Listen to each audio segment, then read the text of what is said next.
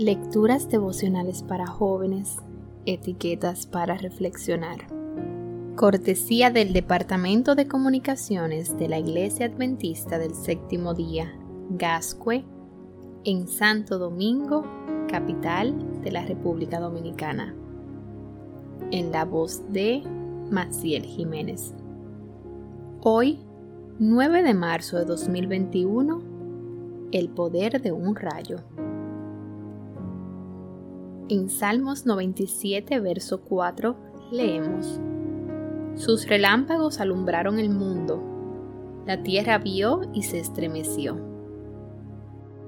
Karl Bober, de la costa sudeste de Suecia, tenía 25 años cuando escribió la letra del himno Señor mi Dios, después de una caminata en medio de una tormenta eléctrica al salir de una reunión de su iglesia en 1886.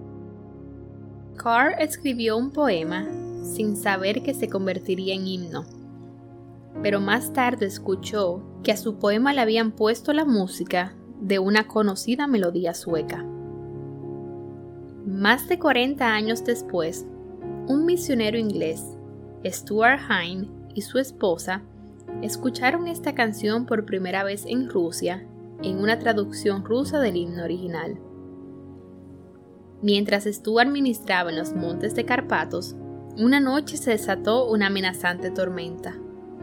Un relámpago cruzó el cielo a lo largo de toda la montaña y fue tan grande que a Hain le hizo recordar el hermoso himno ruso que hablaba acerca de la grandeza de Dios manifestada en la naturaleza.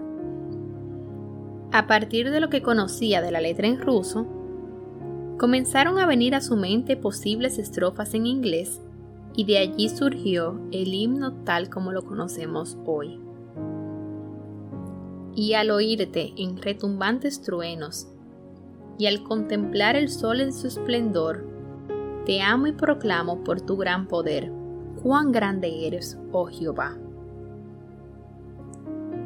Las fulguritas nacen cuando hay una descarga de los rayos en el suelo o cuando la electricidad se transmite a una piedra. Los minerales se convierten en vidrio y se enfrían rápidamente.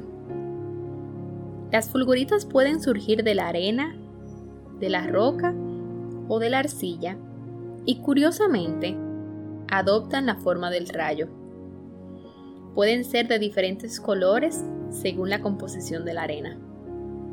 Este fenómeno es poco frecuente, pero de él podemos sacar una gran lección muchas veces es en medio de las tormentas más amenazantes que se demuestra nuestra esencia.